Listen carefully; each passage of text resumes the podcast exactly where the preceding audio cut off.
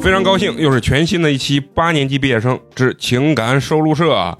我是最近看评论有点虚的美工，你们好吗？大家好，我是三观极正，下周一即将开学的肉葵。我是应广大粉丝强烈要求来上节目的蘑菇。啊 那你是多少有点不要脸了。嗯，大家好，我是陈同学，哎呀，非常高兴啊！先欢迎一下蘑菇姐。哎，好久没来，好久没来。今天很高兴啊，让蘑菇姐来跟咱们一起录情感收录社这个系列节目吧啊。首先说呢啊，美工也是一个三观极其正的人。现在一提情感两个字，美工啊流汗，流汗啊都有点虚啊。其实我本身就是一个非常爱说话、活跃的人啊。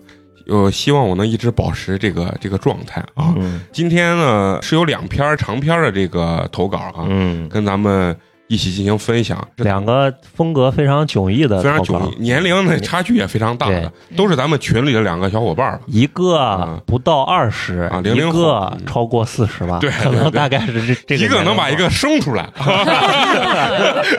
两代人的情感故事啊，很有意思，很有意思啊。好样的，好，那咱们就废话不多说了啊。第一篇呢，第一段呢是由咱们陈同学给咱们分享。好的，咱们的第一篇文章呢叫做《青春有悔》。哎，降龙有悔，好，咱们就正式进入这篇文章。夏天的风暖暖的吹在身上，柔软的好像姑娘的抚摸。这是首首歌吧？夏天的风，对对对贼纯对，嘞我！跟你说，这篇文章里面有很多首歌。我独自骑车走在路上，嘴里哼着新裤子的歌曲，向着学校骑去。这是第一天去学校报道，心里充满了期待和向往。一路飞驰到学校，将车子放在门口，准备进学校。这时一阵微风吹过，带来一阵清香。我好奇地向散发香气的方向看去，只见他缓缓地向我走来。当时的她满足了我对初恋的所有幻想，美丽，个子高挑，散发着香气。如今我细细回忆，那应该是洗衣粉的味道。贼纯嘞，你不是吗？一转身对他说：“你要跳舞吗你你你 你要跳舞吗？他径直的走进学校的大门，那时的他连我看都没看一眼，就从旁边走过。也许就是从那时候开始，我喜欢上了他。？”嗯，进入学校后，我一直慢慢的跟着他走，那种感觉既兴奋又紧张。我一路尾随，想要看看他在几班，结果让我兴奋的差点大叫起来，他竟然和我是一个班。嗯，一瞬间，天旋地转，感觉自己像在梦里，那么虚无又那么真实。因为是第一天到校，所以座位随便坐。只见他坐在一个靠前的位置，看他旁边没有人，我便厚着脸皮坐在他的旁边。刚坐下去，我便假装很累的样子，趴在桌子上，若无其事地将脸朝着他的方向。阳光洒进教室，照在他的脸上，将他脸上的几滴汗水照亮。汗水好像折出了彩虹，一丝头发粘在一滴汗水上，这对青春期的男生来说刺激太大了。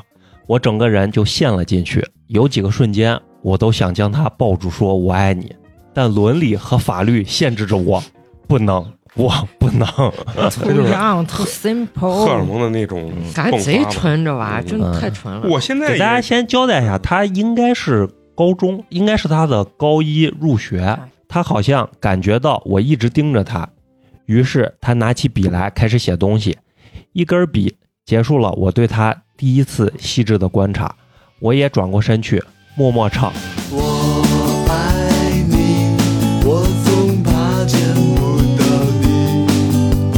看着你，我要把全部给你。可惜我俩很快就被拆散了。老师按学习成绩分座位，我被分到了教室的中后方，而他则在第一排。虽然不是同桌，但从我这儿恰好能看到他，于是每次上课看黑板，都能看到他。啊，太美了！谁还有心思听讲呢？啊，可是那种爱而不得的感觉真难受，尤其是他的同桌还是个男生，这更刺激到我，让我一刻不敢放松。生怕他俩发生什么。我跟你说啊，这突然最加戏了。他这个跟我上高一的时候刚进班一模一样，我也是刚进班，这就叫一见钟情。看见我们班一个女女孩，她坐在我前几排这个左斜前方，嗯，我操，我就感觉美的呀，然后 我就上课啊，我这眼睛就看就看着人家，我就感觉啊，就是这个邪念天天有，邪念终实现，就你一直看着她，这个女生还实毕现了意思，毕竟她就回头看你，就看了我一眼啊，回头就这么看了我一眼，跟我对视了一下，我整个人那个就是馊了。酥麻的那种感觉，我操就啊就不行了。然后结果我们开运动会的时候啊，当时是短信，啊，我给人家写了长篇大论的那那个表白短信信，你知道最后写完以后，第二天我呃怀着这个忐忑的心到那个操场去嗯参加，然后人家姑娘跑过来跟我说啥，你知道不？嗯，我跟我说手机坏，不不不，他说你写的投稿不？你写的那到底是啥意思？然后最后我就给他说，就是喜欢你的意思。学生时代这个就是清纯感非常棒，对，你就感觉阳光洒他的脸上，他有如仙女一般。一个学期在这种爱而不得的难受和精神高度紧张中度过。在这个学期的最后，我做出了一个决定：好好学习。因为我看到他和他的男同桌每天打打闹闹，我有几次看见那个男同桌有意无意的触碰他的胳膊，那一刻我心碎了，在一条条裂缝中，一滴滴血渗了出来。那一刻，天暗了，黑暗中风带来了忧伤，我难过的趴下，独自唱了起来。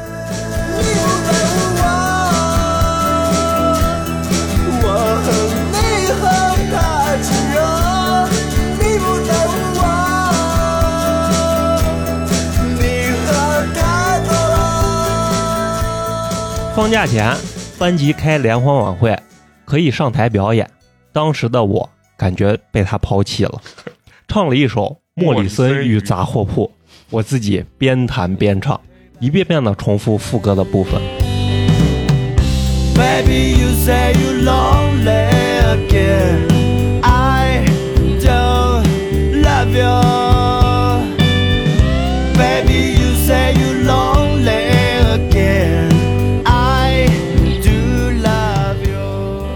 眼泪不争气的掉落下来，我将目光转移到他的桌前，靠，他在和那个男生共享零食。我唱的更大声，哭的也更严重了。残狗，哎呀，赶紧比头顶上顶了一朵乌云那雨就往光为他下了。不是，主要是啥？我跟你说啊，年龄一大啊，心里没有那么敏感。人家嗯年龄小的人啊，他心里就是特别敏感，就把他所以说他会把这个东西放大。嗯哦，而且你看咱投稿这个男孩的还是一个小文艺青年啊，对，哦我唱的更大声，哭的也更严重了，最后泣不成声，还是同学们把我搀扶到座位上的。哎呀哭撅过去了。哎呀，他们纷纷议论，这是个有故事的人啊！他们围过来询问我，我勉强的睁开眼看了一下，妈的，他竟然把手放在他的肩膀上了！我怒火中烧，我他妈想打压的，但我最终还是决定来闻的，因为他他妈一米八五多，而我才一米七五。向现实感觉低了头，第一眼就输了。不是内心戏特别多，然后一见个子高怂了，跟我特别像，知道认怂保平安。嗯，算了，不和他们计较了，继续哭。那一天，我哭肿了眼睛，哭哑了嗓子，最后只能抽泣。我我我想问问你们，就是你你们原来初恋的时候有有没有出就分手啊或者啥哭过？那当然了，有吧？有我记得我有回戏贼多，是我初中喜欢一个男娃，然后人家那男娃根本不喜欢我，然后我为了他报名跑了四百米，在省体育场，我记得贼清楚。然后跑完我坚持下来了一圈，贼累。然后我把那水瓶子矿泉水一拧开，往头上浇，还可潇洒的甩头，你知道吗？你然后这个年代的看看那往上看人家男娃，然后也没找见，但我就觉得人家肯定会能看到，我一定要表现出来最支棱的样子，嗯就贼傻逼感觉。对对，当时那个男娃可能就觉得这这怂子有病，离着别逼远点儿。可能人家鸡巴都没看见我在哪。嗯，小时候的那个帅跟现在的感觉不太一样。不太一样不太一样。对对对，一个寒假，我日日都在想他，我夜夜都在恨他。我想念他的微笑，他的脸颊，他的眉毛，他的一颦一笑。我恨他不顾我的感受，我恨他为什么不来和我表白。我恨他和他亲热。写的好，写的好。哎，人家这就是这文笔，反正我没有，我这叫觉得这 call back，你啊，对，知道扣费吗？扣费。文艺小青年儿，小青嗯年可以可以。当然，我也没有忘记自己的决定，好好学习。这个寒假，我开始弥补上学期落下的内容，预习新课，疯狂看书。我妈震惊于我的改变，天天乐得合不拢嘴，甚至拉着我去孔庙还愿。感谢孔老夫子的保佑，只有我知道我是为了他。可是我最担心的事情还是发生了。那时大年初一，我和朋友相约看了电影，在电影院门口，我看到了他和他，一瞬间脑子一片空白，愣了半天，直到同学喊我进场，我才回过神来，机械地跟着他们进入了电影厅。两个小时的电影，我一点儿都没看进去，满脑子都是他，我的眼泪滴滴流出，我恨他，我也恨他，一个男他，一个女他啊，但同时我又爱着他。哎呀，人家把这个内心戏啊 写的真是淋漓特别的尽致，糟。就这个纠结啊，这个东西啊，电影结束，灯光亮起，朋友都震惊了。你怎么了？电影太感动了，我比较感性，所以落泪了。大哥，你没事吧？咱们看的可是《唐人街探案》啊，这都能哭。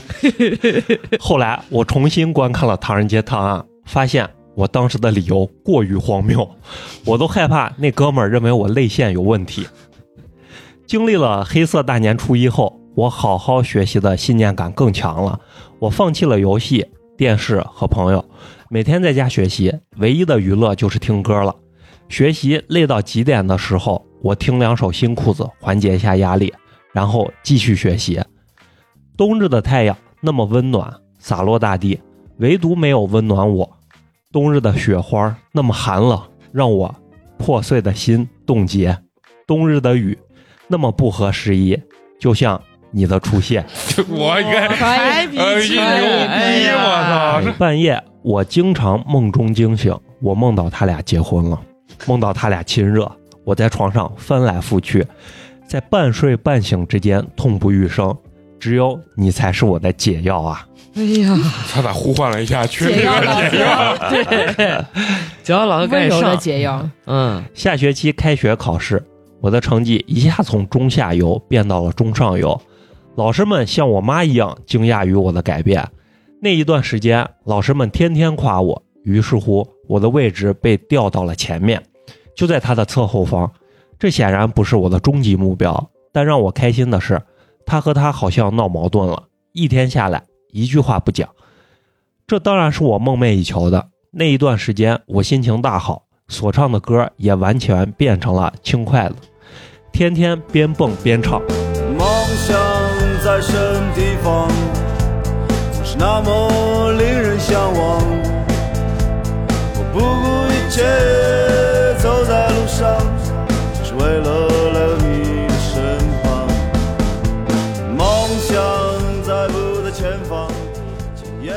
可是之后的几天，他没再来学校，他也没来，班里疯传他们俩私奔了。笑什么？不好意思，笑出声。内心戏好多。每次听到有人说这种话，我恨不得上去打那个说话的人，但同时我又是那么的担心，我怕这是真的，我怕啊。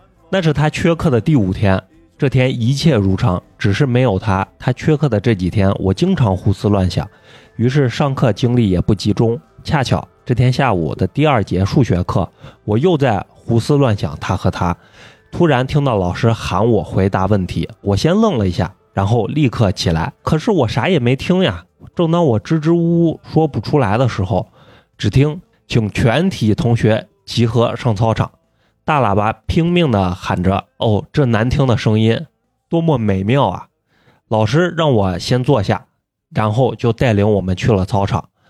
那是下午三点，平时这个点儿大家都不会来操场的，所以这个点儿出来，大家都异常的兴奋，认为会有大事儿发生。我也一样抱着吃瓜的心理。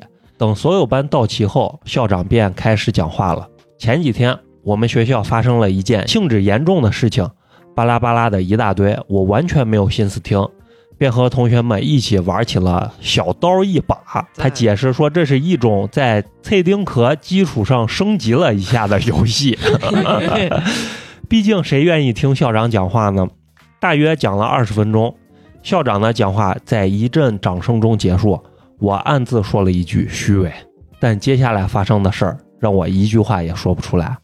校长下去后，颤颤巍巍上来两个人，人群开始骚动起来。我抬头看了一眼，瞬间天旋地转，是他和他。我顿时眼前一片模糊，接着传来他的声音：“反思书，我因为早恋……点点点点点。”他的反思我一句都没有听进去，我的大脑一片空白。那天的一切是那么模糊，那么难忘。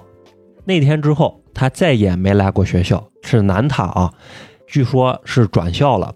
而他女他一改往日的活泼开朗，开始变得默默无言。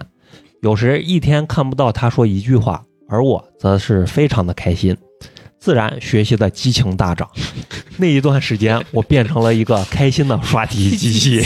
还挺心机 啊！每天刷题到半夜，有时候感觉到腰都要累断了，但是一想到他，一切烟消云散。很快到了期中考试，我的成绩自然是节节高升。正当我幻想着能和他同桌的时候，一件事情又将我的幻想打碎。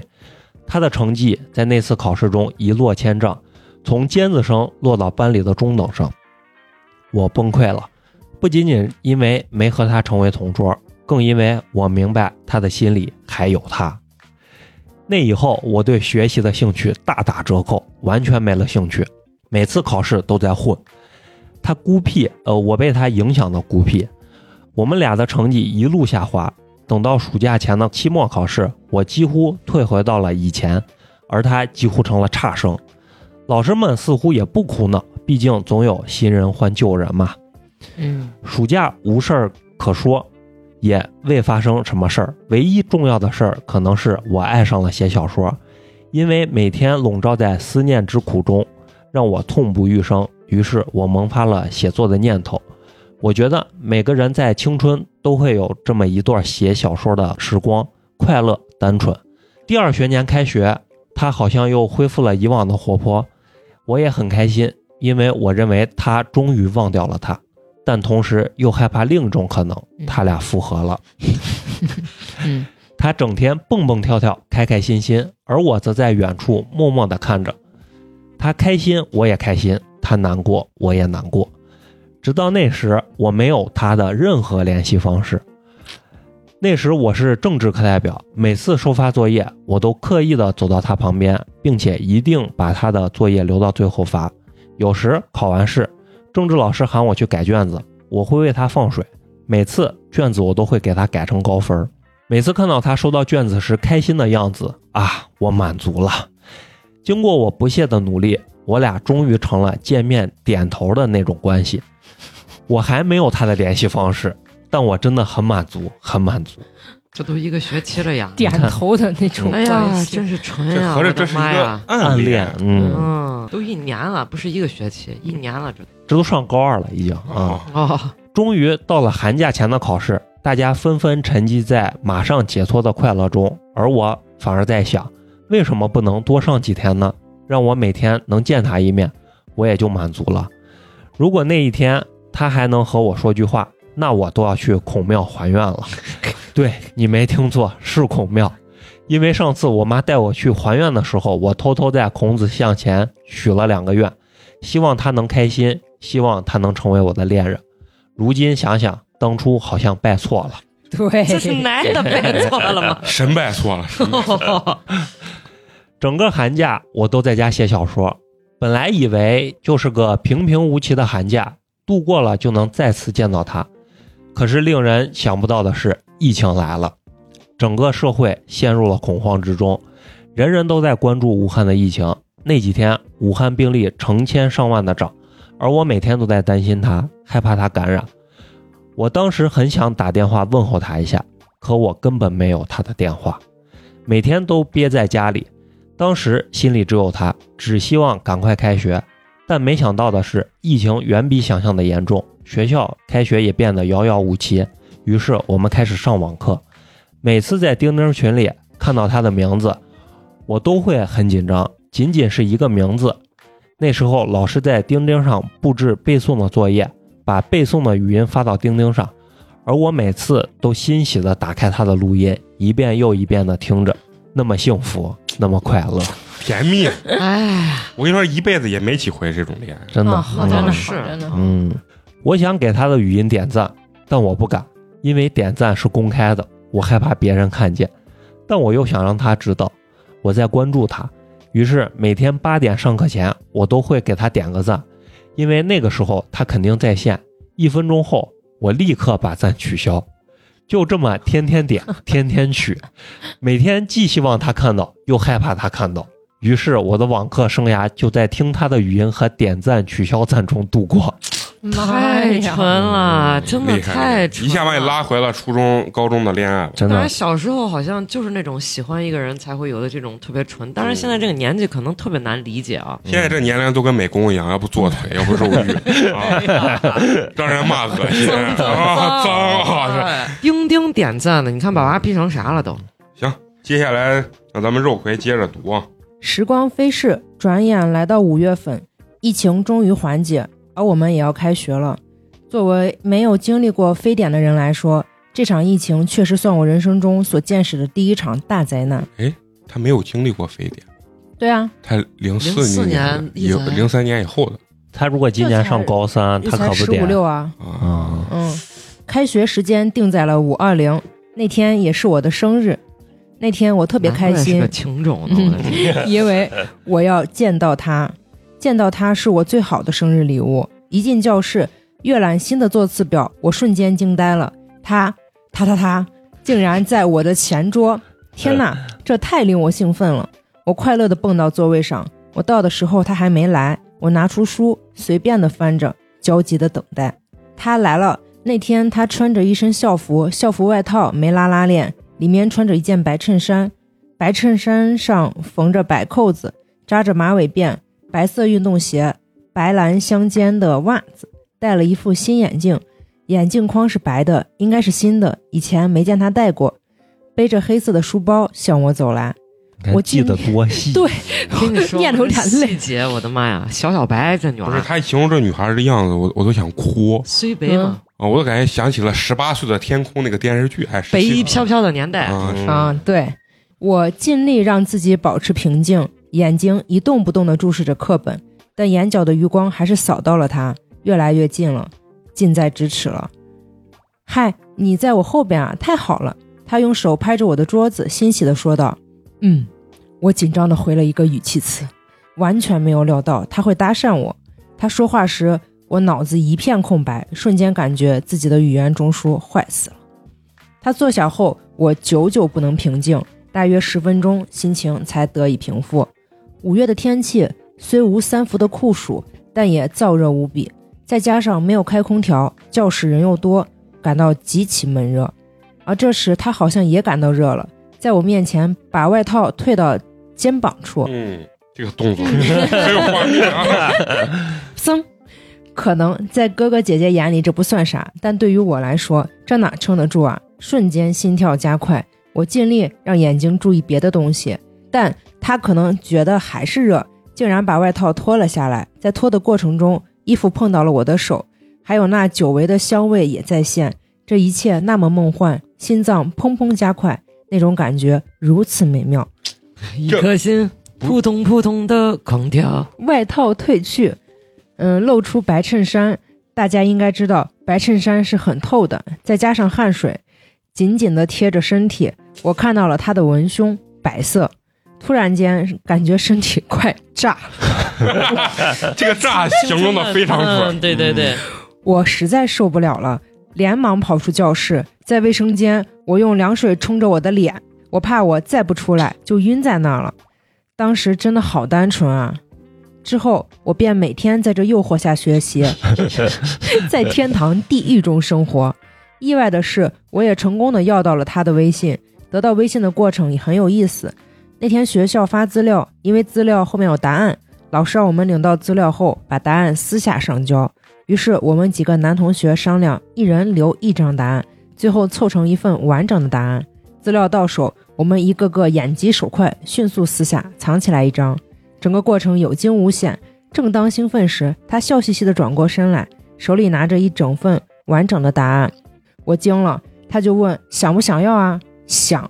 我略带紧张地说：“想要就把你微信给我，我发给你答案。”他很轻松地说：“这种机会怎么能放过？”我立刻写下来我的微信，心里开心极了。你们不能扫一扫吗？这整了半天，好冷哥还是女娃问他主动要的微信。对哎呀，真的怂，小好怂包写错一个咋办能学校不让带手机啊。哦，有可能对对对，哦，写错号就是另一个故事。嗯，那天放学一回家，就在手机面前等待，啊、那个过程既焦急又充满希望。晚上七点，黑屏的手机亮起，一条朋友申请弹出，终于来了。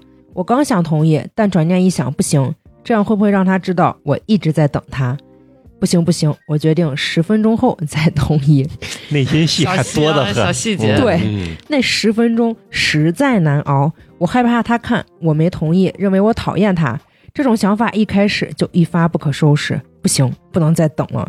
仅仅五分钟后，我就同意了。我还在考虑备注什么，当的一声打断了我的思考，接着又是好几声当。只见一张张图片发来，打开一看是资料的答案，我回了一个谢谢，他好像回了一个表情包。好吧，第一次聊天就这么结束了。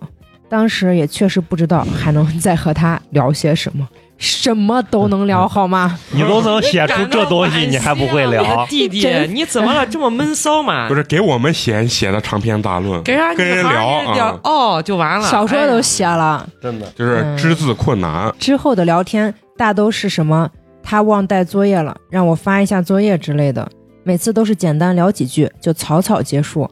为了和他有话题聊，我开始观察他的爱好。经过我的细心观察，发现他特别爱读一些闲书，但我也只能知道他爱读闲书而已，具体喜欢什么类型的就不可而知了。于是我开始买书看，把以前刷题的时间用在了读书上，每天写完作业就看书。那是我开始读韩寒的书，记得看的第一本书是《一九八八》，我想和这个世界谈谈。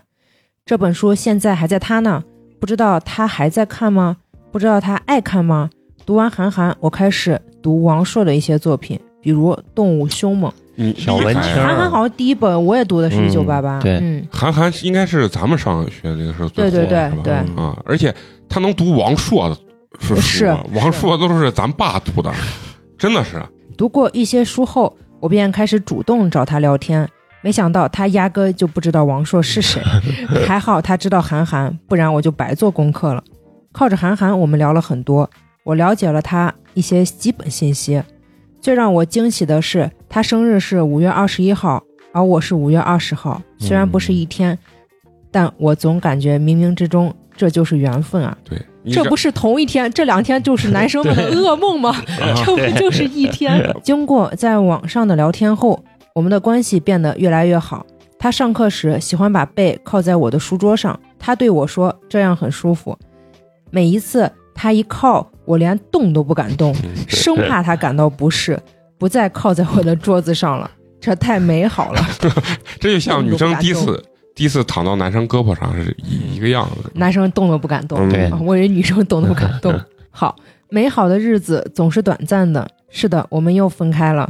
这次他的位置在最南，我在最北。每天上课看着没人倚靠的桌子，心里空落落的。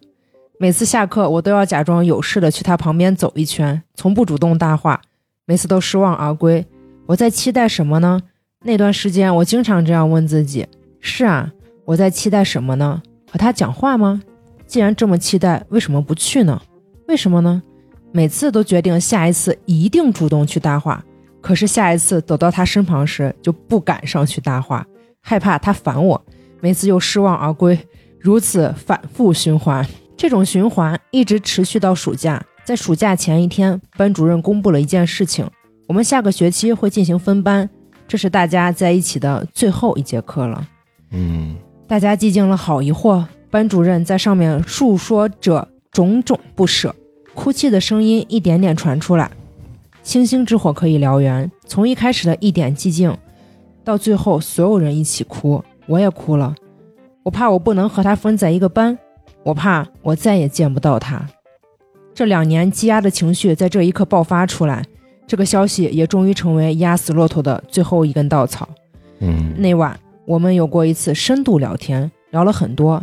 他给我讲了他的很多故事，记忆最深的是他讲他曾经和一个陌生的小孩共同乘坐电梯，在上楼的过程中，电梯运行到一半，那个小孩说了一句：“和你死在一起也值了。”听完，我背后一凉，好吗？我们背后都一凉。沉默良久，他发来了一条信息：“我有抑郁症。”哇，哦这个消息我顿时懵了，怎么会？他这么开朗，整天和人嘻嘻哈哈，完全不像抑郁症患者。之后，他向我倾诉了许多，我默默的听着，心里说不出来的难受。暑假为了和他有更多的话题，我仍然继续读书。我每看完一本就去找他聊会儿天，然后接着看。在他的推荐下，我又陆陆续续读了余华等作家的书。这个暑假，我们的关系迅速升温。这个暑假有着我至今无法忘怀的两个遗憾。有一天晚上，我刚刚吃过饭，突然手机响了，我打开一看，是他发来的信息：“现在一起出去玩不？”瞬间我就紧张起来，我有些害怕，在手机屏幕前想了许久后，默默的把手机放下，转身去客厅看电视。你在干嘛？我多我太惊讶了。是的，没回他的消息。第二天早上，我才假装刚刚看到的样子回复他：“昨天睡得早，没看见你的信息。”我当时到底是出于什么想法，我现在也忘了。也许就是单纯的怂吧。那这也 太怂了。真的太怂了。从那以后，他对我好像有点冷淡了。为了挽回一下，在七夕那天，我约了他去图书馆。七夕前一晚，我在床上彻夜未眠，想着明天要不要表白呢？最后，我下定决心，明天对他表白。哎，正事儿终于来了啊！第二天，在出门之前，我对自己说：“成败在此一举了，加油！”在图书馆，他在认真的抄作业，我在不安的看书，满脑子都在想要不要去表白，要失败了咋整？要成功了又怎么办？想来想去，直到图书馆下班了，我还没说出来那几个字：“你把人能急死。你 够是把我急死了。好吧，我又一次怂了。走出图书馆，我们共同走了一段路，聊了一些，在一个十字路口分开了。他家和我家并不顺路，我也就自己走回家了。我当时想，反正时间还多，下次吧。谁知上天给我开了一个巨大的玩笑。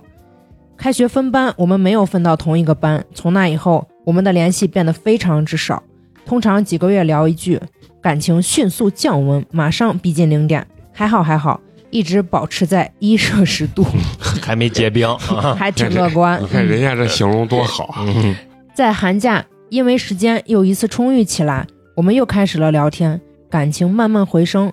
在一天晚上，我终于鼓起勇气在微信上发出了“我喜欢你”，那是半夜十二点。嗯，发完后，我立刻将手机关机，上床睡觉。他一定看见了。经过这么长时间的相识，我也知道了他是一个熬夜青年，所以特地选在半夜发送。又是一夜未眠，躺在床上想他的回复，但是不敢去打开手机，想得心神意乱，便打开平板，随意找了一期《百家讲坛》听着睡。这孩子确实还挺多面的。啊，对，本来想听听打仗的故事，换换心情，没想到放的是蒙曼老师讲唐玄宗和杨贵妃。好吧，我心又乱了。确实是怂啊！听了一夜古人爱情故事后，我心情忐忑地打开手机，两条信息在眼前。首先是一个惊讶的表情包，然后是他发的一句话：“你是认真的吗？开玩笑吧。”大失所望。不过我在期待些什么呢？我回复他：“对，随便说着玩你也信。”笑了。啊，他在干什么？他在干什么？他就是那个好面子，然后害怕被拒绝，然后又自己又特别怂，然后就赶紧挽挽挽回一下，嗯强力嗯力挽狂澜一波。不是你，你这个还是还是年轻。现在像你美工叔叔这种风格，就人家说你是真的，我直接发誓，真的不能再整啊！我用我下半辈子挣的钱 对积蓄来发誓。对，然后直接转身就是就是渣男啊！哎呀，真的，我现在就在删我自己，为什么装作无所谓的样子？也许当时回复一句“是的，我喜欢你”，也许就成了。但就是这样，人生没有后悔药。之后生活又回归了平常，还是聊天。开学后，因为学习紧张，有一段时间我不再常常看手机了，专心学习。偶然上线和他聊了一会儿，他发来一句：“这么长时间不见，我还挺想你的。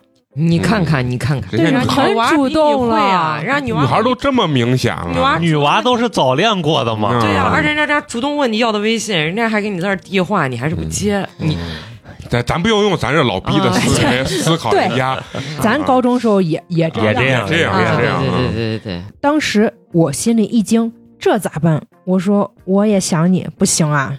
这要真成了，那必定是要每天上线聊天啊，那我学习成绩 肯定向下掉。你太纠结了，哎呀还，是咋高大格局，格局要大 是不，吧？哎，从此爱上了学习，沉迷学习，无法自拔了。哎呀，看，那我学习成绩肯定要向下掉啊！一掉班主任还不骂死我。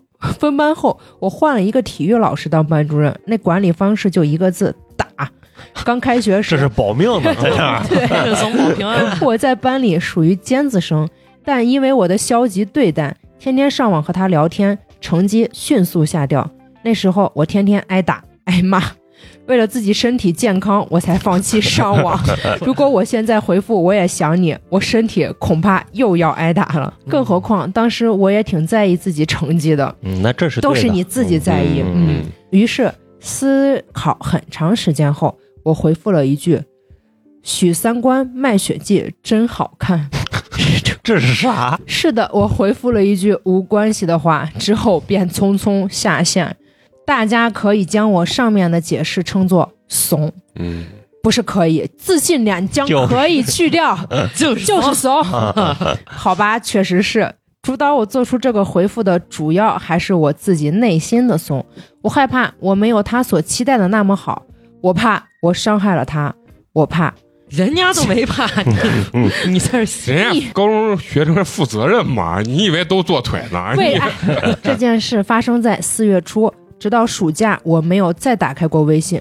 可以啊，这定力真啊，自制力真可以。学习学习合。着咱群里还有个学霸，龙哥，你要考不上那九幺幺什么不是？九八行行，别别说话，你 九八五，你你这撞大楼了？二幺幺九八五，啊，你要再考不上那，我跟你说你，你蘑菇你你蘑菇姨都不会放过你。好哎，中间我有用过 QQ，但从未打开微信。是的，我在逃避他。放暑假的那一天下午，我回到家，打开微信，有他发的许多条信息，有他向我介绍书的，有他祝我生日快乐的。我心想，我是时候放下一切，开始，哦，开始追他了。你绝对有点 问题，我说哥们儿。不觉又过了一个秋，其实前面已经就这个气氛已经我烘托放下，嗯，烘托到这这个地方了。然后你宁死你说我要学习，我要学习。然后我觉得他可能已经放下了这个了，然后我要开始追他了啊，。然后最后又说你要追他，反转小王子就是你了啊！嗯而我继续，我会把我写的一些小说发给他看，他也会给我提出许多改正的地方，我们会一起讨论我的小说。不知是不是余华看多的缘故，我特别爱写爱情悲剧。小说下文奉上是我和他共同讨论的，这篇文章淡如水，相信肯定会有听众不爱。没事，下文的两篇短篇小说是带一点颜色的，仅仅一点，毕竟太黄，我也不可能和他讨论啊。在哪里？咱们把文章就不念了，放到微信公众号的推文里面吧。嗯嗯，七月中旬，我去上海、苏州旅行。我每到一个景点、一个地方，都会和他发图片聊一句。在苏州的狮子林，我在一个石洞里和他聊了半天。我给他选了许多礼物，我甚至没有给自己买任何东西，全部省下来给他买，想着回去送给他，心里充满着期待。这篇文章到这该结束了，因为我就是前几天去的上海和苏州，回来还没来得及送给他，因为我有一些网课，他也有。就在打出这行字的前一分钟，我还在和他聊天。是的，这并不是一个陈年旧事，而是正在进行的一件事。故事之后的走向、结局，待有了之后，我会再写下来。我不想等我人到中年或垂垂老矣之时再去回忆记下这件事，因因为那时是体验不到现在的感情和现在的天真无知。另外，各位有什么计谋也多多说出，让我学习学习。好了，就这样吧。小说奉上其实写的并不好，但他会夸我，会说他喜欢我写的之类的话，所以我只会和他分享。好，咱把他们的文章到时候放到公众号。对，嗯，嗯，大家想看的朋友就去公众号里面看一看。好，嗯，然后还有就是，我觉得得温馨提醒一下，娃这个年龄，大家也别有啥瞎计谋。怪给娃出了，俩人如果是能做一个特别良性的陪伴，共同一块儿把大学考上挺好的啊，嗯挺好的，挺挺美妙的一个人。家这都良性成马了，我觉得你俩在一块儿可能更有助于学习。这个男孩本身就很有自控力，别说什么一学期半学期，我让你仨小时不打开微信，你受得了不？啊，那我你都死了，你感觉啊，就是那种是人家半年不打开微信，一学期不打开微信。我觉得他俩其实可以在一起，真实按照他文章里写的这样子，我觉得这女孩对他肯定是有意思，对对对不对？然后不要越界，真的不要越界。谈纯纯的、单纯的。对。对对对对其实我们回想起当年的啊我们也时候，是是啊，我们也是学习很重要。对。对我们都知道，我们一定要考上了一个什么对，但虽然我学习不好，但是我觉得我上初中、高中谈恋爱的时候是有帮助学习，因为我找的都是那学习好的吧。嗯，嗯，他说这个什么什么计谋，这个我觉得就可以直截了当的就可以表白。你要其实是他这都其实我觉得谈不上表白，嗯。就是就是有好感，就互相送东西。我们是我们可以摊开了说，就是，我对你有好感，然后把之前的也讲，对对，我们一起考。其实表不表白根本就不重要，一点都不重要是是，，那是咱们这个年龄不重要，初高中很重要。也不重要，他们维也要一起考学啊，维持这样的关系，就是他俩相处很少。对嗯，就是维持这样的两个人的一种关系，其实才是更重要的。嗯就是你有可能表白了之后，你会发现，不一样了。嗯，反而可能没有这个时间段好。嗯，但是我我认为是两种不同的体验。如果要是我，我肯定会是会表白的，因为抻着抻着这个东西就黄了。不是不表白，不是两个人就暧昧着抻，是说好我们现在学习为重，嗯，然后而且我们在相处的过程中，也许会发现某些地方其实是没那么好。他俩对聊啥了？啥也没有，没相处过呀。他俩就坐在前面靠靠我的桌子，我也不敢动。他们互相接触的太少了，不高够了中生的。恋爱需要啥了解？我觉得你们想的太复杂，你们是往往后想的。嗯，这个年代的爱情不用想到那么以后吧？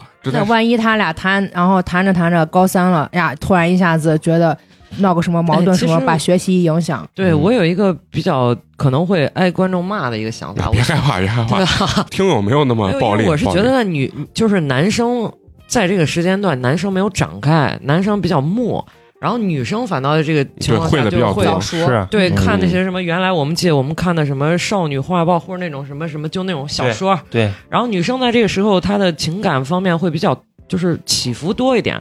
如果女孩想要的东西更多，然后去拉着这个男孩就是往另外一条路走，也可能这个路就变成歧途了。真的嗯会有这样的嗯，状况。你怎么不陪我呀？你一天光知道学习啊，你就不能都陪我？怎么怎么样？？会有这样可能。嗯，反正一切还是要以学习为重，毕竟高三了嘛。嗯大局大局观啊，然然后我最后想说的是啥啊？就是说，其实咱们年龄差距还是太大，咱们嗯说的不一定对嗯啊，对只只是，给人家打开一下思路，就是这个是因为它正在发生的事情，嗯我觉得就是一种思路的提供。但至于到底怎么去做，其实每个年代的人都是不一样的。嗯就像我咱们小时候，你父母也给你说过同样的话，你也觉得千万不要撒哒哒你。也觉得像废话一样对啊！而且我从我的经验来看啊，人家学习好的谈恋爱，人家照样学习好，不影响；人家嗯。学习不好的不谈恋爱，也一样学习不好。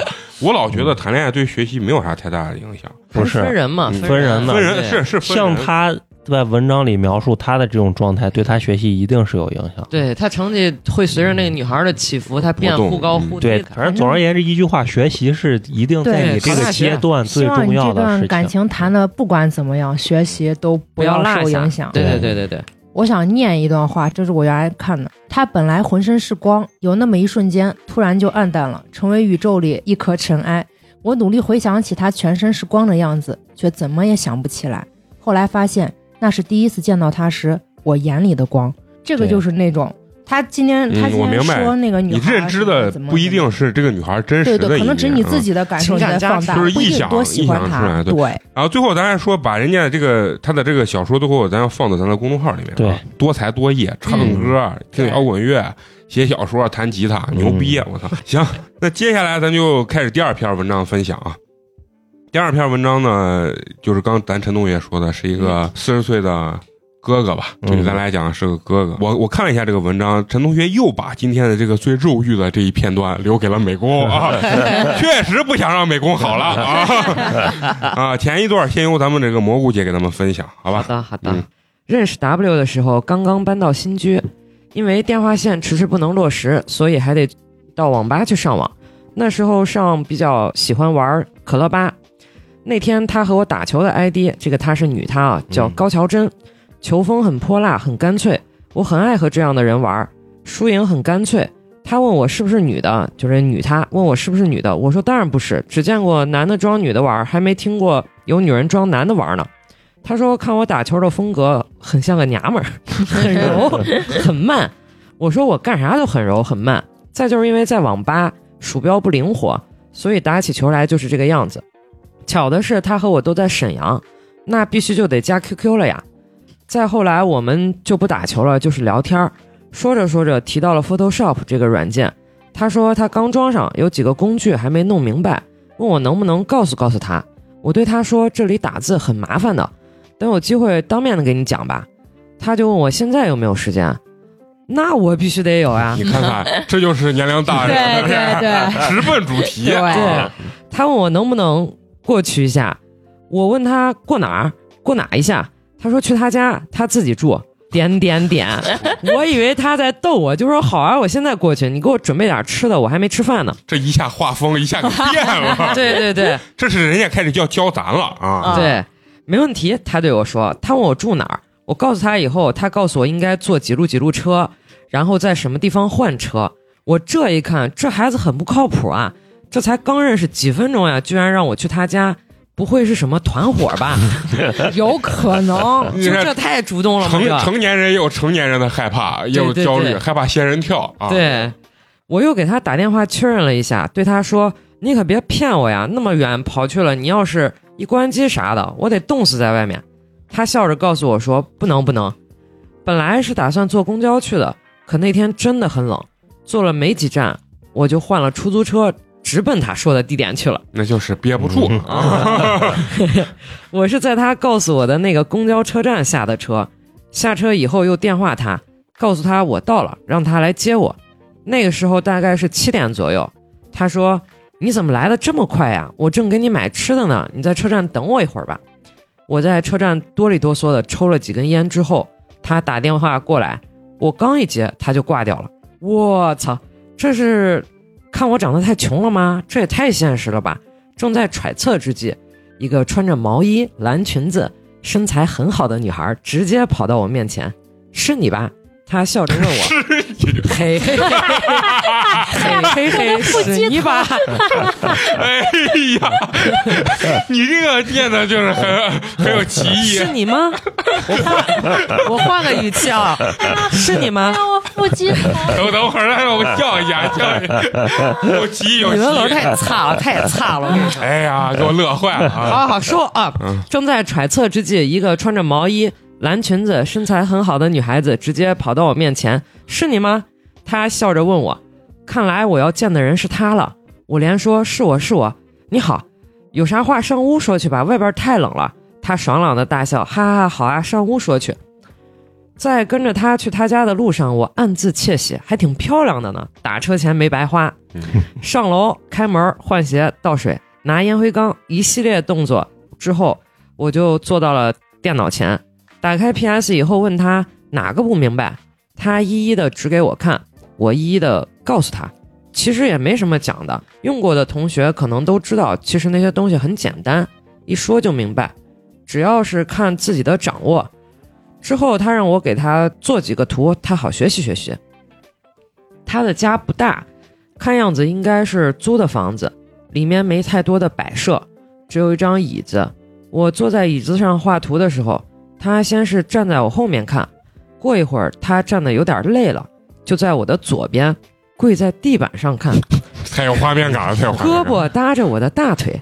当时给我的感觉，现在是没没法表达了。我能表达出来的就是，如果用上床和那天的感受比较一下，肯定那时候的感觉要比和陌生女人嗯嗯舒服。跪了一会儿，他说太硌腿了，就把膝盖压在了我的脚上，同时他把胳膊的姿势变了一下，原来是搭在我的腿上，后来就是揽着我的腿，下巴就直接贴在了我的身上。哥们儿当时就害人那啥的了，点点点，当当的，当当，当当的是啥？就可能小雨伞顶顶的，就要爆开的那种感觉。不是这女孩儿明显也不是让你来做图的呀，对不对？啊，那是是做人的，啊！我从来没想到，我也会 Photoshop，我也会 PS，我从来没想到这玩意儿还能泡妞，我操！哎呀，哎，继续啊！不知过了多长时间，我已经当当的有些酸痛了。他问我要不要吃点东西的时候，我才想起来，原来自己很饿。当时血液都流到中部去了，估计他刚才贴在我身上的时候，听见我肚子叫了吧。他买的都是些熟食，鸡翅、卤肉什么的。打开若干的塑料袋，东西都铺在地上。他问我要不要喝点儿，我说 酒能乱性啊，你你这儿有什么酒？哎呀，他告诉我凉台上有半箱易拉罐，要是不够喝，呃不够喝，不够喝！哎呀，是陕西话，不够火啊！要是不够喝，他再下去买。我说够了够了，喝点儿就能乱。你看，这就是成年人。你知道我的故作矜持啊，我知道你的什么试探底线。但这这女孩已经很直给了啊。嗯，嗯，她陪着我吃，这期间我们又说了很多话，但现在已经记不起说的什么了。她很爱笑，很天真的笑。看了一下墙上的钟，快十点钟了。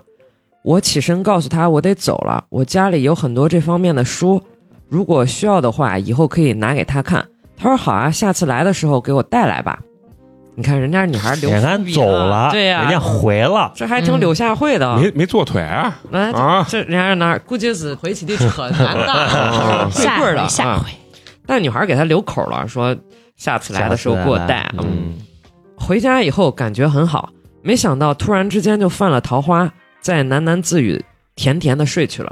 再去找他的时候，我带了几本入门的书，这次没有让他在车站接我，我自己到了楼下给他打了电话之后。就直接上去了。这一次，他穿的比第一回见面的时候要少一些，更看得出他身材很不错。这里带上一句，他告诉我他是音乐学院学舞蹈的。哦，然后（括号）在我们这个城市里，音乐学院就是美女摇篮的意思。（括号完）跟咱也在咱们这儿也一样啊，对，外院呀，什么音乐学院呀，美院哎但是嗯关键音乐学院学舞蹈的，这哎就拔尖儿了，对对对，依旧是和上次一样。我坐着教他画图，他揽着我的腿，或者跪在地板上，这动作也太害怕了，得了，哎呀，这不比坐腿都害怕？这真的就感觉下一步就差，嗯，慢慢的在空闲的时候，我把手放到他头上，轻轻的摩挲着，摸头杀啊，这是。啊，他没有拒绝我的行为，甚至是有一点点的迎合，这让我感觉很奇妙，像是交往了很久的情侣一样。我画完了，换他画，他重复着我刚才的一些技法，我就站在他后面吸烟。我一个大男人跪在女人的脚边，总 确实不太好总不太好看吧？呵呵，他对我说：“你别吸烟了，我怕烟。”我问他：“昨天你怎么没说呢？”他说：“第一回见面没好意思不让我吸，那就意思连着啊两天。对，急嘛我，他说第一次见面没好意思不让我吸，现在熟了可以说了。其实熟了还可以做很多事情呢。我边说边拿着烟灰缸到厕所去。一支烟之后，我进屋看他做的怎么样。他不时的问问我，我也有一句没一句的答着。后来我站累了，坐到地上。他说：“你怎么不到床上坐着？”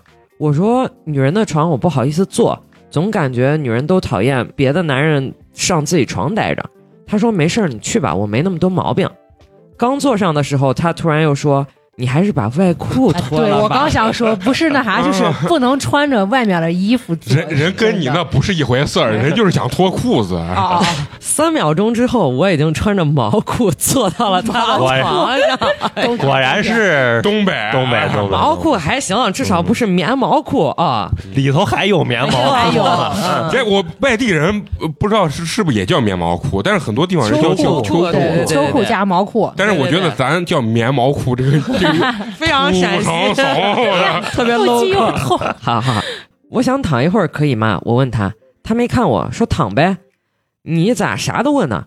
看你也不像那么秀咪的人啊。秀咪这个词儿是不是东东东北词儿啊？嗯秀气，啊，我淫笑着躺下了，躺了一会儿，也不知道自己是怎么想的，就把一只手伸过去，放到了他腿上。你不知道自己是怎么想的吗？他也没有说什么。过了一会儿，他也腾出手，呃，腾腾出一只手拉住了我的手。我的内心一震，那种微震是来自五内的震。嗯，我们两个人两只手就这样做着小动作。几分钟之后，他把鼠标放下了，就那么向后靠着坐在椅子上。我穿着我妈给我织的加厚绿毛裤，就从床上下来。不好意思，老哥，这太逗了。哎，老哎哥，我我要是你啊，去赴这种局，我一定平常我对，收拾好好啊的。但是咱这个但是人家这个绿毛裤说明很帅，只是他 形容出来听起来有点有点土肥的感觉。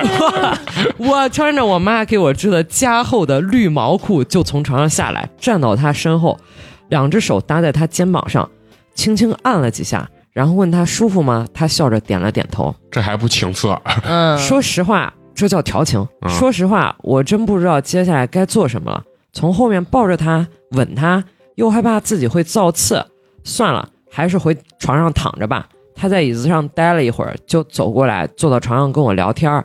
我顺势用手揽着他的腰，东一句西一句和他说着话。这么躺了能有半个多小时吧。我觉得我该回家了。又该回又该家了。回家了。这老哥，你家是不是？你都成绿毛裤都出现了，你还回家？对啊，你皂裤都脱了。出门的时候，他问我：“你还什么时候来呀？”我说：“没事儿，我就能过来。关键你家太远了。”再到他家的时候，我表现得很自然，很放得开，话也越说越多。他家是外地的，在沈阳读书，就是前面说到那个音乐学院。我知道读得起那个学校的，家里条件不是一般的好。我也看得出他绝对是一个家庭呃优越家庭的孩子，不管从生活用品还是衣着打扮上。后来我们很少在一起画图了，大多数时候都是在他家吃点东西，喝点啤酒，然后就是闲聊天儿。一般我上楼的时候都是在楼下小卖部带几瓶啤酒上去，他挺能喝的，这让我很喜欢。毕竟一个人喝酒是件无聊的事情。嗯 懂了哈。就是这老哥其实真没往情色那上面走，哦，就是是吧好几回了，绿毛裤加厚第二绿毛回吗裤？啊，后来还去了，好几回了他后来他好几回了，很少一起画图了嘛，嗯就等于你看这没这么少去。这么些回都没有那个啥。嗯对，人家老哥可能真的是玩儿淡淡的暧昧的感觉。人家在东北，可能在家里穿个绿毛裤也很正常。玩纯爱局呢，不是，但是他写出来这个，我觉得这个绿毛裤一定有寓意，要不然不会说加厚的绿毛裤。要展示一下针精在织技术手艺很手。工啊，哎呀哎呀，第四段接着由美工来给大家。好啊，嗯，行，那接下来呢，剩下这肉欲的这一段啊，由美工来为大家分享啊。可能是那次真的喝的有点过量了，我什么都没有说，就把他抱在了怀里。那时候我能感受到他的身体的站立，先是紧紧的抱着，然后便是慌乱的接吻。我不知道他有多久没有接触异性了，但他给我的感觉是已期盼了很久。我们倒在了床上，他把头枕在了我的胳膊上，我闭着眼睛享受着自己的心跳。几秒钟或者是几分钟之后，他压到了我的身上，轻轻的咬着我的耳朵。我依旧是闭着眼睛，不敢动是吧？但现在是享受着两个人的心跳。我将手移到了他的腰上，再伸到他的衣服里。我保证，我肯定没有像很多电影里那样很激情、很狂野的脱掉他的衣服。脱了吧，我轻声的对他说。他没说话，只是咬着嘴唇，点了点头。我总和我的朋友说，冬天是偷情的淡季，要脱那么多衣服，那么多衣服，什么兴致都没有了。脱衣服不可避免的让激情延缓了一下，还好他只穿了一件薄薄的羊绒衫，里面就是奶兜子，这个 奶兜子，可能也是东北人的这种。特有的语言啊，我始终觉得奶兜子是件可以调情的东西。但你这奶兜子三个字出来就调不了情了呀。不，我也没见过，我也很兴奋啊！当一个女人身上只剩下这个的时候，绝对是她最性感的时候。我没有再拖下去，我要享受这样感官的刺激。她从我身上下来，坐到床沿儿，慢慢的又把外裤脱下了。之后，他又抚到我的身上，我没有自己脱，我摆出了一种姿态，要他替我除下衣衫的姿态。绿帽，这这好细节啊！说实话，我那天确实是穿的多了点儿。哎呀，来来来来，接着念都有啥啊？毛衣、保暖内衣、背心儿，他真是好脾气啊！耐着性子一件一件都帮我拿掉，以后能用了十分钟。哎呀，我靠！东北人民生活的真不易啊！东北人民之前一直没有，估计就是因为太冷，穿太多。嗯，之后我们就紧紧的抱在了一起。这期间我们谁都没有说话，他吻着我的耳朵，我吻着他的肩膀，他的锁骨。本想着写到这里就结束了，但他让我一直写下去，让我写到我们最后一次见面，这得写多少呀？好吧，我尽量写，尽量真实的写。那意思人家姑娘她写这个，她征求征求意见，对对对嗯他这篇文章不是最近才写的，而是哦在她经历的事情的时候她就已经记录了。哦，哦，好，她她的胸不大，但是很挺实，属于耐用型吧。哎呀，质感很好，这也让我有了现在的小胸情节。她的腰很细，没有一点多余的赘肉，可以说是目前为止我所经历过最完美的腰了。腿就不用说了，简直就是人间兵器啊！跳舞的腿，该细的细，该粗的粗，该抬的时候抬，该跪的时候跪。唯一的遗憾就是她不穿丝袜啊。哎呀，肯定都穿毛裤了嘛，没时间穿丝袜，天得多冷，是不是？时间不对啊，时间不对。接着之前的说，我们在床上做了第一套光勃体操，这个勃呢是勃起的勃，哈哈，对，还是他先打破了尴尬，因为我的脑子里乱得很，不知道接下来该做点什么。他从电脑桌上拿过我的烟，自己点着以后交给了我。我说：“你不是不让我在屋里抽烟吗？”他咯咯的笑着说：“事后烟例外。”哎呀，你看人家还很懂男性的心理，对，很懂很懂。我喜欢他，真的喜欢他。他长得有点像林熙蕾，不是勾魂夺魄的类型，但是很耐看。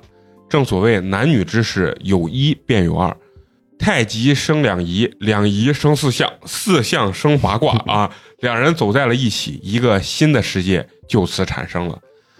自此以后，我频频奔波于二三七转二零三的线路上，不是偷情，不是恋爱，好像也不是床友，我自己也说不清楚。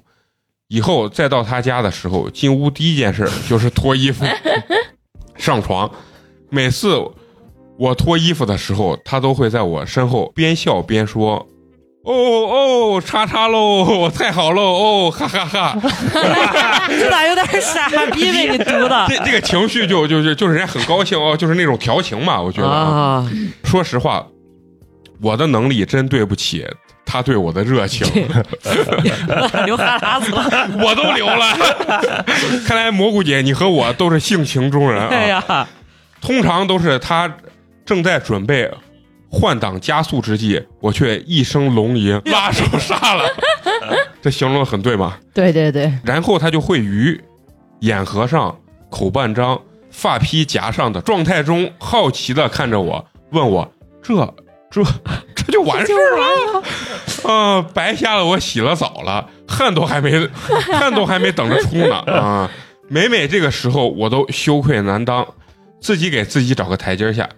我这是和你在一起太兴奋了，好事儿好事儿，说明咱俩激情。哎，这我为啥想到了那个？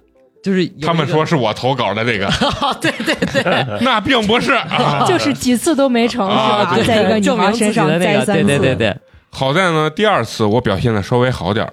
后来他不知在哪搞来了很多插片儿，我问他是不是要增加点情趣，他银铃般的笑着说：“以后你先看片儿，自己解决一下，然后咱俩再练。”这个女孩看来还是个需求很大的一个女嗯这女孩应该是个老手懂得，很对他如果没有这样的需求，她第一次就不会啊，对，叫人家去她家。也对，可能也开始还装的很像，好像很久没有啥。接着来啊，太他妈的体贴了，体贴的我想哭。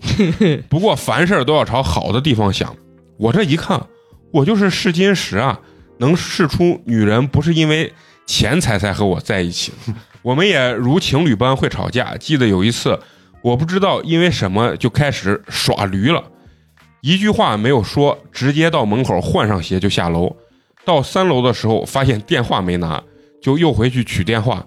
他给我开门以后没有说话，以为我是闹够了又回来了，我也没说什么，径直进屋取了手机。刚走到一半的楼梯，他突然一丝不挂的开门跑了出来，在楼梯上抱住了我，哽咽的说：“不让你走，我不让你走。我靠，这也挺二的啊！他住的是私人别墅还是啥？楼房不，你继续嘛听肯定是，继续楼房继续嘛。接着来啊。事后呢，我总是在想，为什么我在别的楼道里就看不到这样的女人呢？妈逼的！即便是这样，我们还是没有恋爱。我们一起逛街，一起吃饭，一起出去玩儿但我们不知道彼此的生日、彼此的年龄，我甚至还不知道他的名字。前前后后交往了一年多，嗯，其实就是炮友，对我在我认识应该这就是炮友，对但是肯定炮友他也是有情感交流的。对对对对。就是可能有的稍微深点儿，有的浅点儿，回来他说要去北京学习，我说嗯，好好学吧。他说家人在北京给他介绍了一个男朋友，我说嗯，那就好好处吧。他说不管谁先交到朋友，那就断了联系吧。我说好，我这就把你的联系方式都删了。他说也好，反正我想找你的时候总能找到你。就这样，我们嗯、我们能有两年多失去了联络，直到某天，一个陌生的号码给我打电话，电话接通以后，一个似曾相识的声音问我：“喂，是庄老师吗？”我在电话里问他：“你回来了，在哪儿？”他说：“在沈阳，回来处理点事儿，要住一阵子，你能出来吗看来对他的声音还是很熟悉？”啊。对，我问他现在在哪儿，他说在莲花桥住的朋友的房子。我说：“我操，你住莲花桥，那不是在我家旁边吗？”他笑着说：“是呀，特意住那儿，和你偷情方便嘛。”哎呀，啊，我说那你等着我，我这就过去。哎呀，有一种猪八戒到高老庄的感觉啊。我和他离得太近了，只隔了两条马路，十多分钟就到了他家楼下。远远的就看见了一个消瘦的身影站在了楼门口。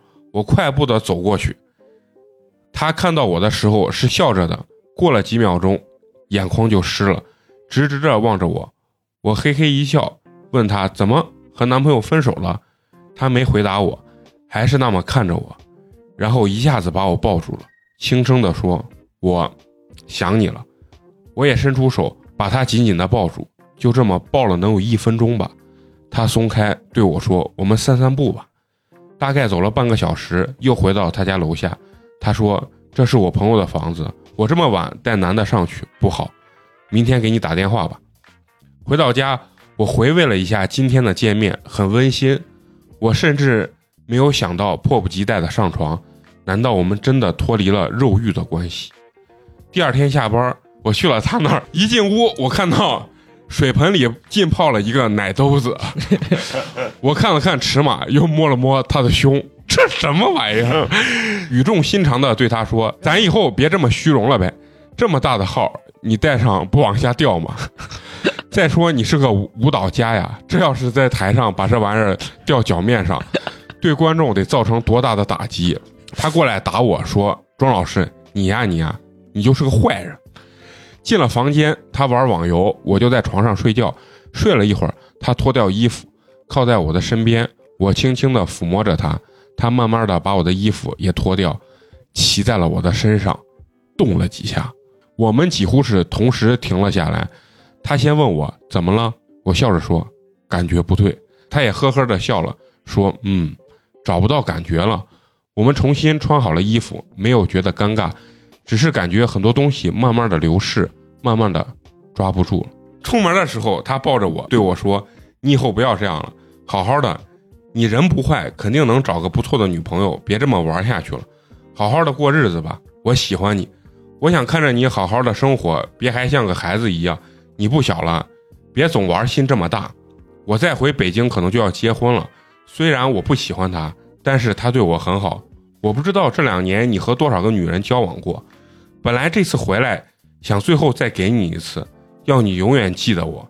现在想想也无所谓了，反正你不要再和那些乱七八糟的女的接触了，正经找个女朋友吧，好吗？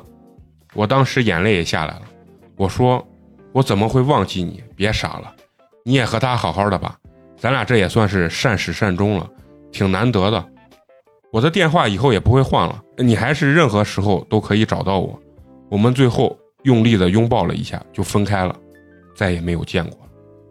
嗯，到此这是结束了悲剧收场，哎，这不能算也也不剧，真还挺有情有义的嗯这俩。但是我就觉得这最后一段那块如果掐掉，直接只是见面嗯抱一下，我觉得还好。但是想有那一下的话，嗯你就感我觉得我觉得也没毛病啊怪怪。是没有毛病，但是就是怪怪的。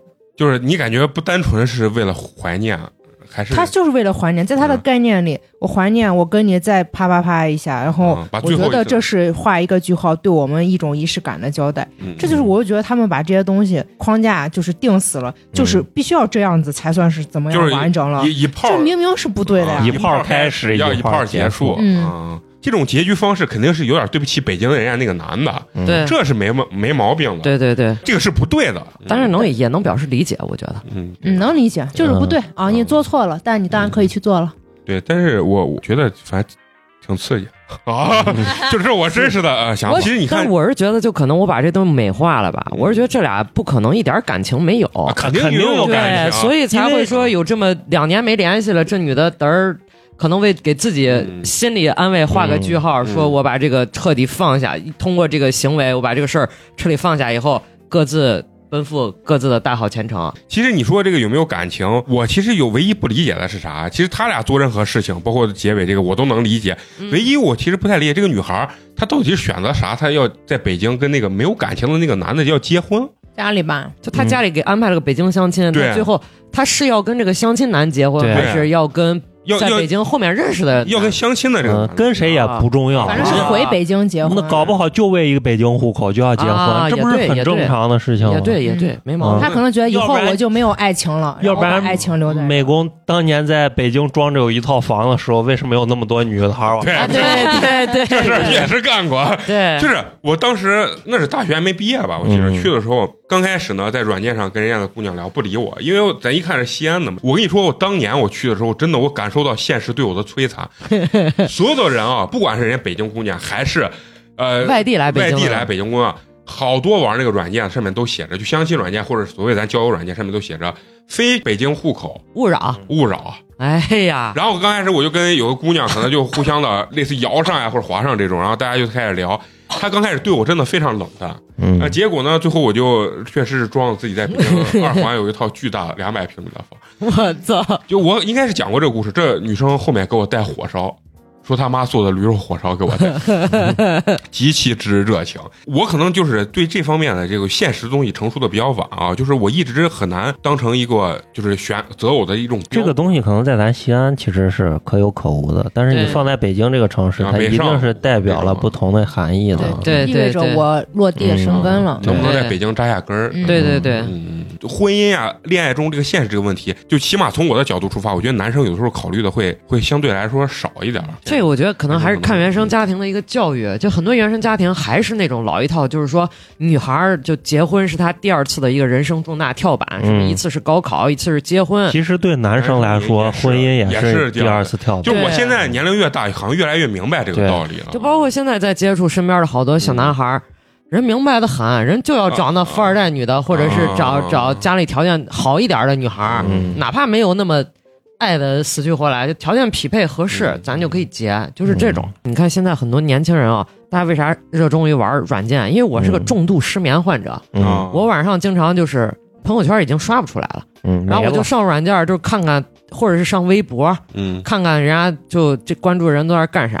或者是上上那种，就跟当年那种聊天室一样嗯。哦，现在还有这种东西啊，吗有呀有呀。然后大家在里边就是弹弹歌儿谝，你会觉得这个时候你不孤独，嗯，就是你甚至在可能有点焦虑，就老睡不着，晚上的时候，你会觉得这个世界你不是被遗弃的那个，是有嗯。世界的另外的角落里面有人会陪着你。嗯。可能在这个男女之间，这俩之间也有那段时间，就是网上嘚儿认识了一个人，我也空虚，你也寂寞，咱俩互相填补了一个嗯，寂寞的一个灵魂嗯陪伴，这种慢慢衍生出来的，把自己的孤独感抵消了一些。嗯。因为那女孩是独自一个人在这儿上学嘛。啊，对。啊，当然还是想说，不管是咱录的这个来了口述的这个情感故事嘉宾啊，还是咱读的这个稿啊，就是这些情感收录社这个系列节目，其实每个人都会有故事，但是念出来之后，或者说讲出来之后，你会觉得呀，这个东西不是主流大众的这个观点，但是其实每个人背后都有故事，而且我一直坚信，夫妻，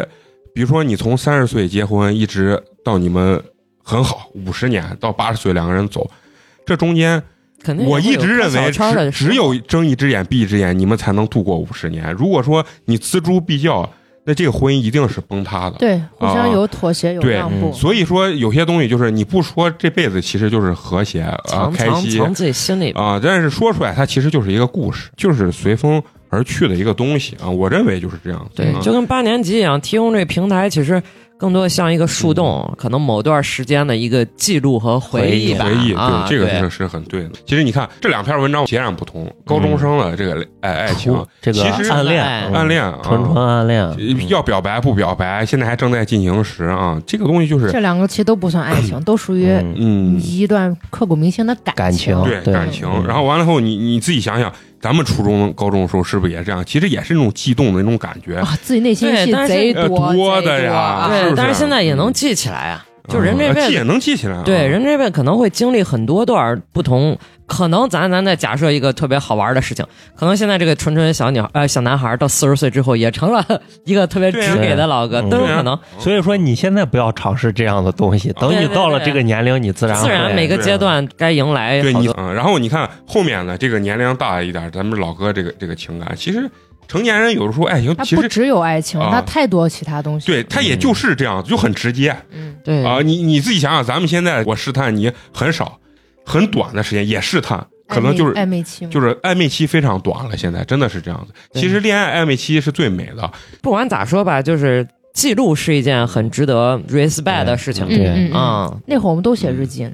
啊！对我也写日记，我当时那日记本好多本子。对至少我们小时候嗯，被你妈然后怎么突然翻你抽屉了，啊看日记操几天，狗要想离家出走呢，你这个“操”字儿，你给听我解释一下，就是生气好几啊天，啊情绪低落。就是发脾气好几生气天啊，嗯就是这样。嗯，行，最后呢，咱也要是还是感谢一下咱们这两位听众，给他们投真的非常精彩的这个稿件啊，很有意思，很有意思，而且风格迥异，对，而且这个小男生其实文笔真的挺细腻的，牛逼牛啊逼又弹吉他又听摇滚乐，又看那么多书，还自己写小说，对啊，加油听摇滚乐，嗯，嗯蘑菇就是姨这儿挺多好歌的。对，然后你美工叔也特别爱呃新裤子，真的特别爱。对对对听他很多歌我都哭呢，因为感受到他写的就是生活。我当时新裤子来西安巡演的时候，我在检票，嗯，然后我有有好多新裤子当时的龙虎人丹的票根，可以给小朋友送一个书签儿。啊嗯，，那可以，可以可以可可以可以的，到时候联系陈同学。对，好的啊，要要牵个线，嗯，嗯，好的，行，那最后呢，节目录完，咱还有一个非常重要的事情，要感谢一下，哎，哎支持和打赏咱们的听友啊。第一个，咱们这个朋友是咱们群里一位朋友吧？这个对微信昵称是一个小爱心，上面一个小爱心，啊两个小爱心，两个小爱心相叠的一个女性听友啊，嗯，然后给他们送来了冰封一瓶儿，感谢感谢谢感谢，谢感谢。然后他给他们的留言是：虽然我周围没有人听播客，但作为一名大四狗，非常喜欢主播们每期聊的各种内容，希望可以一直做下去。呃，两个小爱心啊，嗯。然后括号有机会还要去玩剧本杀，在线下跟咱们见面的那那个朋友，玩剧本杀那个，人家来玩的时候，其实人家大四就是已经是个大人了，但是我们几个呢，就是玩的晚了，总觉得人家是个小妹妹啊，就害怕说要不要送一下你，远不远？怎么的？然后我最后一反省，我就说咱人家娃比你嗨，平时啊，然后我说咱三个在别那啥，咱这老逼看人家都是谁都像小孩，人家都大四了，是不是是不是啊？好，非常感谢你啊，非常感谢你嗯，好嘞。第二个，哎，第二个也是咱们群里这位朋友啊，艾瑞克西。终于知道怎么打赏了，哦，我也终于把你的英文名认认清了啊，整明白了，花花手把手教怎么打赏。啊，不容易，不容易。疯狂艾特啊小助手他也是咱们本地的一位朋友啊，也没有给咱们留言是吧？嗯，嗯、非常可惜啊，下回还是要留言、啊。他的留言就是我终于可以成功打赏了。嗯，然后给咱们送来这个冰封一瓶，咱感谢一下。感谢谢谢谢谢谢谢。下回还是要多说一些你对美工的祝福，好吧？和夸赞 啊，嗯对，好嘞。第三个，一，牛逼啊！是咱们一位新进群的朋友啊，嗯，呃，五九七二啊，这个头像我特别有印象，嗯，我以为他是个发小黄片的这个 头像，就看起来很魅惑啊。嗯，他给咱们送来了凉皮儿一碗，感谢感感谢谢谢谢谢谢谢。他是咱们浙江温州的这么一个朋友啊，嗯他的留言只有一句话，就是兔兔过得实在太帅了，牛逼！嗯好，感谢感谢，其实我也觉得很牛逼啊，感谢，同时也感谢一直能坚持收听咱们节目的这些听友和朋友啊。嗯我们的节目呢会在每周三固定更新。如果你想跟我们有深层次的交流，或者给我们进行投稿、打赏，还有预约我们线下剧本杀的朋友，嗯，可以关注一下我们的微信公众号“八年级毕业生”，八呢是数字的八。那行，咱们本期节目就到这儿，下期接着聊，拜拜拜拜。Still stuck in this house with a mind full of doubts. Tired of staring out the window. Eating too much, drinking too much. Tired of watching the grass grow. Channel 2, Channel 3, back to Channel 2. I watched everything in my queue. So put me on a train, I don't care where it's going. Fly me on a plane, maybe out to Wyoming. Need an RV, no plans, just you and me. I need to go somewhere. Still watching the rain, kids driving me insane. Another Groundhog Day routine. Stuck in my head, existential dread. What in the world does it mean? Month two, month four, can't take it anymore. I got to get my feet out the door. So put me on a train, I don't care where it's going. Fly me on a plane, maybe out to Wyoming. Need an RV, no plans, just you and me. I need to go somewhere. I need to go somewhere.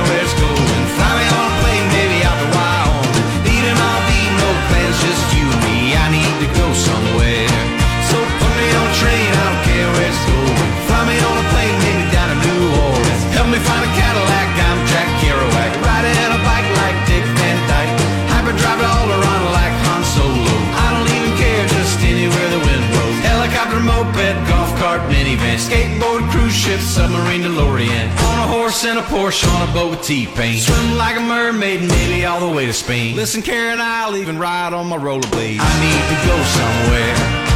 I need to go somewhere. I need to go somewhere.